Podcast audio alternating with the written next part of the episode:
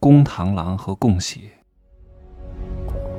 没有事实，没有真相，只有认知，而认知才是无限接近真相背后的真相的唯一路径。Hello，大家好，我是真气学长。人性这个东西啊，经常有人问我该买点什么好呀？啊，我该有什么投资技巧去学习呀？我说没必要啊，不用学这些东西，不要学技术流派，因为技术的背后是谁？是人，啊，你怎么打赢市场，怎么跑赢大众？研究人，你不需要在一片银光挥舞的这个剑光当中去砍断对方的剑，不需要去找这个剑，很多人都在找这把剑，你只要把这个背后的人给他干死，剑不就停下来了吗？这个东西才是最关键的。你要研究你的竞争对手，他在想什么，你要比他先快一步，先发制人，才能让他拿不出手中的剑。不然的话，他的剑再厉害，只要他拿不出来，不就伤不到你吗？你们是不知道，很多娱乐圈当中，真的是蝇营狗苟啊，看似表面一片祥和，娱乐圈呢只是风口之地，很多这种圈子里面都是一样的。养狐仙、玩小鬼、互相离间，全都是攻心计。表面一片祥和，啊，争一姐之位，然后做次关系，故意调包，然后彼此撕逼，啊，而且很多这种影视公司的高层啊，不管他是男是女，他可能口味都会变化。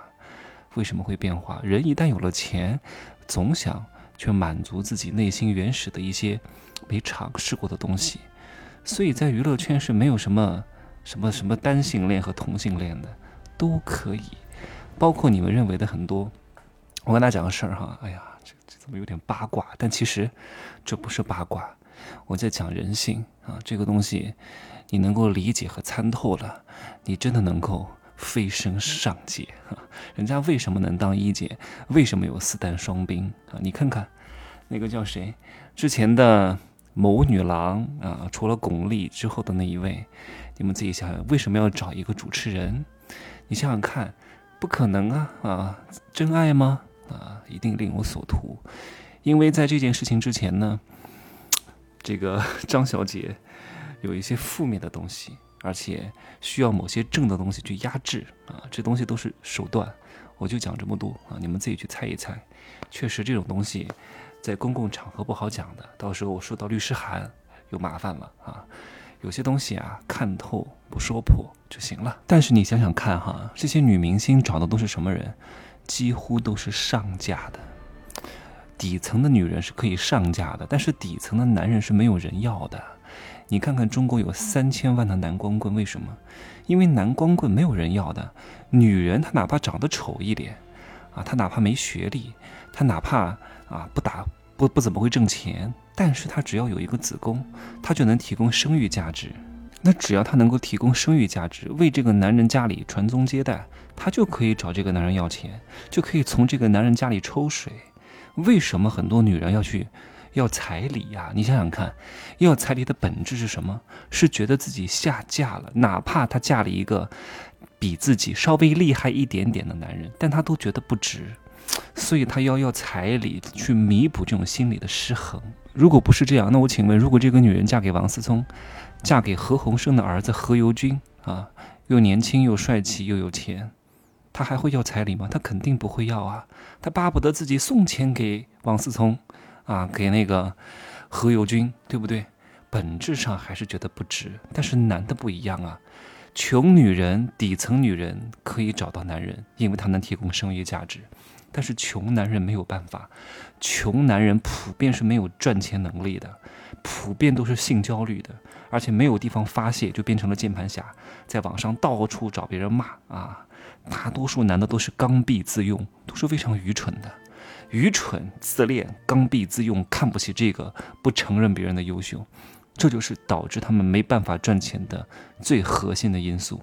所以，大量的穷男人是没有管理人的经验的，他只有被管理的经验。你看看，凡是那些家庭条件比较一般的，都是女人做主啊，都是女人掌管家里的大权，男人在家里没有什么地位，就是持续供血啊，自己拼命打工，然后自己也没钱，然后找家里人要钱要彩礼，然后家里人把这一生的积蓄都给了这个男人，给了他儿子，让他娶个老婆传宗接代，然后他家里也没钱了。他自己也没挣钱的本事，出去打工，然后钱都上交，上完交之后呢，省吃俭用，然后供养这个女人，让这个女人抚养孩子。通常这个女人把孩子抚养大了，她的孩子不见得会认这个父亲，因为这个父亲从小没有给这个孩子更多的关爱，都在外面打工挣钱。你看，这是一个什么模式啊？什么模式？我接下来再讲。但是我们来看一看哈，什么样的人能够赚到女人的钱？女人又爱花钱啊，又可以从老公那儿抽水，从老公的家庭里面挣钱。那女人的钱花给谁了呢？都花给奢侈品公司了呀，花给五星级酒店了呀，花给名牌化妆品公司了呀，花给这些医美机构了呀，花给这些当红小生了呀。而这些东西的背后是什么？这些机构啊背后的人大多数都是男老板，所以。女人的钱都花给了牛逼的男人，穷男人是很难赚到女人的钱的，所以大多数穷男人就变成了一种动物。这种动物是什么？叫公螳螂。你们看过吗？公螳螂是一个什么样的结局？就是在这个雌性螳螂生产完之后，会立刻把这个公螳螂吃掉，来添加自己的奶水，哺育下一代。因为，因为这个时候公螳螂的一生的使命就已经完全完成了，接下来已经不需要它了。所以他就被吃掉了。你想想看，是不是很多男人都是这个模式？如果你找的这个男人是公螳螂的模式，是持续为你供血的这种模式，说明这个男人就不是一个强大的男人。因为一个牛逼和强大的男人是懂得去赚女人钱的啊。马云在赚女人的钱，世界第一名的奢侈品公司路威明轩的老板叫什么？伯纳德阿诺特也在赚女人的钱啊，一个非常有气质的老头子。他的整个自传我都看过，李佳琦也在赚女人的钱，因为这个世界的本质消费市场都是女人构建起来的啊，就连。房子这种大件物品，女人购买的欲望也比男人强大的多，因为女人在基因里面就刻着一个密码，需要有一个安全的住所。男人其实无所谓的啊，就天生自由放荡不羁，所以女人相对来说买房子的冲动都大一点。我有一期节目当中讲过，为什么男人是女人买房路上最大的障碍。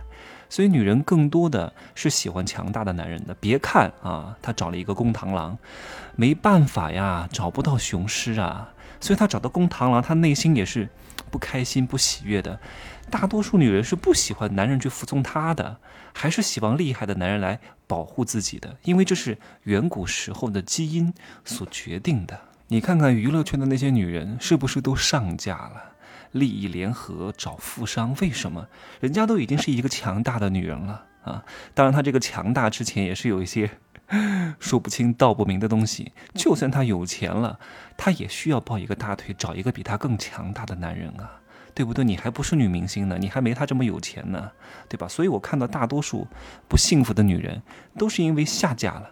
啊，都是因为找了一个不怎么样的男人，她一生都看不起这个男人，只不过凑合凑合一块过日子。只不过我说了，穷人的爱情是什么？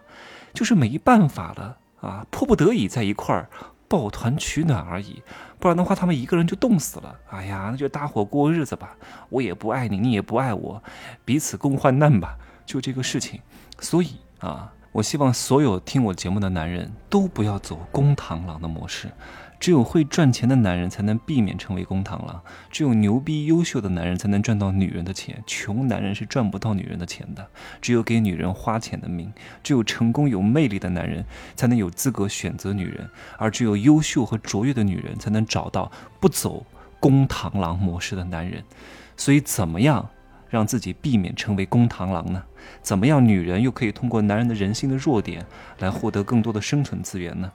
我会在入世十三节的最后一课直播课当中，来跟大家说一说，搞定人，你就搞定了这个世界上大多数的一切，好吗？今儿呢就说这么多啊，可以加我的微信，真奇学长的拼音首字母加一二三零，备注喜马拉雅，通过概率更高。再见。